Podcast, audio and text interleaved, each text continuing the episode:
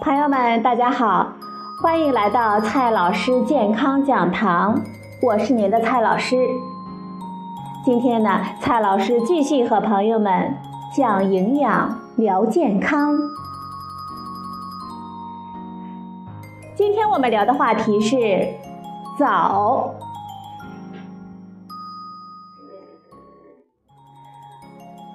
枣子几乎人人都爱吃，除了红枣，还有黑枣、大青枣，甚至不少人印象颇深的伊拉克蜜枣，全都是挂上了枣子名号的食物呢。消除你对红枣的误解，这篇文章中呢已经说过，枣之正宗是鼠梨科枣属的植物，整个枣属的成员就一百七十来号。而且绝大多数的种类集中在亚洲的南部地区。那么，我们熟知的黑枣、大青枣、伊拉克蜜枣，它们和红枣家族又有什么关系呢？首先，我们看一下黑枣。说起黑枣，这种枣啊，可确实有点奇怪。不管是没有一粒种子的果肉。还是那个黑乎乎的外皮，全然不像是枣家族的成员。事实上，黑枣跟红枣没有半点关系。新鲜的黑枣可不像是枣，倒是更像一个小柿子。没办法，谁让它们是柿属科柿属植物的果实呢？黑枣还有一个非常好听的名字。君千子，只是这些黑枣在晾干的过程中，它们越来越像枣了。你可能呢听过这样一个故事：森林里住着猴子两兄弟，猴哥憨厚，猴弟精明。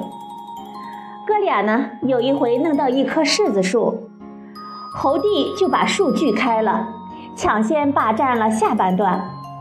猴弟的小算盘打得非常美，栽下这半棵柿子树就可以长期吃到柿子了。而猴哥的上半段漂亮，但是没有根，只是浮云。一年之后，到了收获果实的时候了，猴弟精心培育的柿子树竟然长出了黑枣，而猴哥家的大柿子呢，吃也吃不完。这个神奇的故事啊，并非没有几分根据，原因就是栽培的柿子树大多是以黑枣为砧木的。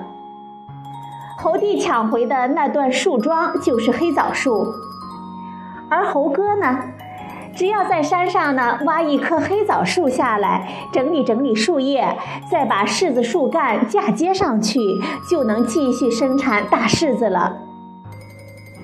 又以黑枣的根系发达，能够适应贫瘠的山地，并且在嫁接之后能够迅速的生长，所以黑枣一直是柿子树的传统的真木，甚至可以说，整个柿子林不过是插着柿子的黑枣林。如今，吃腻了柿子的人们，又开始将目光转向了黑枣。并且培育出无核的品种，这些似枣非枣的果子倒是可以调节一下我们的胃口。更重要的是，黑枣显得非常的天然，更有营养。那实际情况又如何呢？既然是柿子家族的成员，黑枣的成分自然是跟柿子相仿。这些小黑枣里面含有大量的单宁。所以啊，我们最好不要在空腹的时候吃太多，否则单宁呢同胃液结合形成坚固的团块儿胃食，那么我们就要到医院寻求帮助了。接下来我们看到的是伊拉克蜜枣，在物质短缺的年代，当年的伊拉克蜜枣可是高档的奢侈的甜品。不过，在如今这个崇尚低糖饮食的年代，连正宗的蜜枣都少有人看上一眼。那些伊拉克蜜枣自然是乏人问津。伊拉克蜜枣这个名字是个真假的结合体。说它真，是因为这种果实确实与伊拉克有关。伊拉克是最大的生产国和出口国。说它假呢，是因为这种东西根本就不是枣，更没有经过什么蜜汁的加工。这种东西只是棕榈科植物海藻的干燥的果实。说白了，它们天生就是这个样子。因为伊拉克蜜枣的大树跟椰子树非常的像，所以呢，还得了一个常用的名——椰枣。虽然海藻在中国自始至终都是餐桌上的配角，但是这丝毫不影响他们在中东地区的统治地位。海藻树喜欢冬季冷凉潮湿，夏季炎热干旱的气候。中东地区呢，正是他们理想的家园，而这种植物也跟阿拉伯文化结合在了一起。在合适的条件下，海藻的产量非常的高。一般来说，一棵海藻树可以年产二十到一百公斤的海藻，这家伙呢，甚至赶上了普通红枣的亩产量。另外，海藻的含糖量极高，干燥海藻的含糖量甚至可以达到百分之八十，并且这些是实打实的糖，一半是果糖和葡萄糖，另一半呢是蔗糖。如此高的含糖量，让海藻看起来就像是经过蜜汁的浸泡一样。当然。这也为它们预防微生物的浸染、长期保存呢提供了便利。高产量、高能量、易于保存，海藻呢拥有如此多的优点，它们在阿拉伯世界呢占据重要的位置就不值得奇怪了。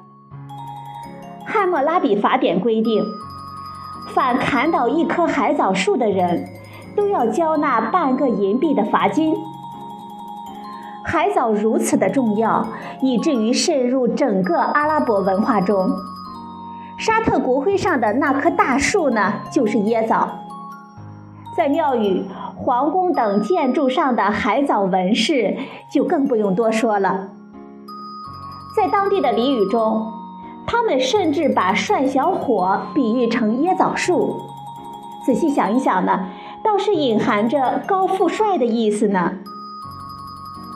实际上，我们国家南方的广东、广西等地也引种了不少的海藻树，只是海藻并不适宜这些地方潮湿的环境，所以呢，我们没有办法期望它们贡献太多的果实，只能当做高大挺拔的装饰树木了。最后呀，是一个外来户——大青枣。不管在国外是受礼遇还是冷淡。枣这种东西呢，深受我们国家南北人民的喜爱，于是有了新疆的和田枣、密云金丝小枣、陕西稷山板枣等等形态各异、口感不同的红枣。如今还不断的有新品种的涌现。最近，一种新的枣曝光率越来越高，那就是大青枣。如果说红枣呢只是兼指水果的干果的话，那么口感近乎苹果的大青枣就完全是正宗的水果了。虽说大青枣通体碧绿，但是水分充足，味道也足够的甜。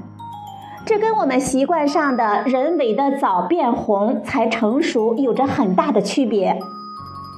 虽然同是枣属的成员。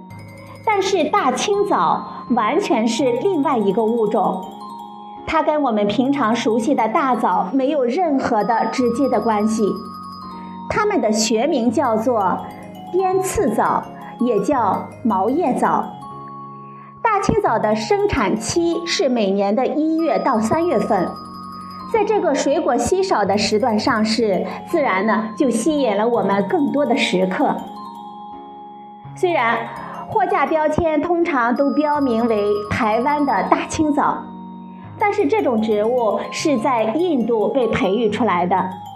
不要小看印度啊！实际上，印度呢才是早属植物的分布中心。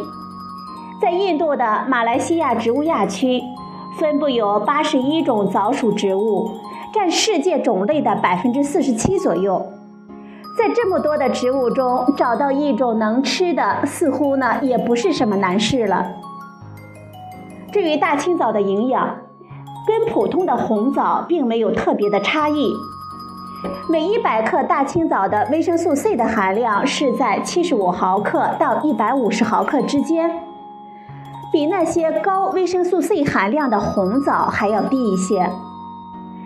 吃大青枣呢，我们就能够去感受一下那种爽快的口感了。其实，不管是红枣、黑枣、大青枣，还是伊拉克蜜枣。它们都承载了种植者的情感和期待，这也正应了“一方水土养一方人”的老话。固有的特征让它们很难成为苹果、香蕉之类的世界性的果实。不过，在这个号称“地球村”的时代，地域个性尤为难得。尝尝红枣，想到我们中华大地；嚼一嚼海藻呢，体验一下阿拉伯的滋味。这些呢，又有什么不好呢？好了，朋友们，今天的节目呢就到这里，谢谢您的收听，我们明天再会。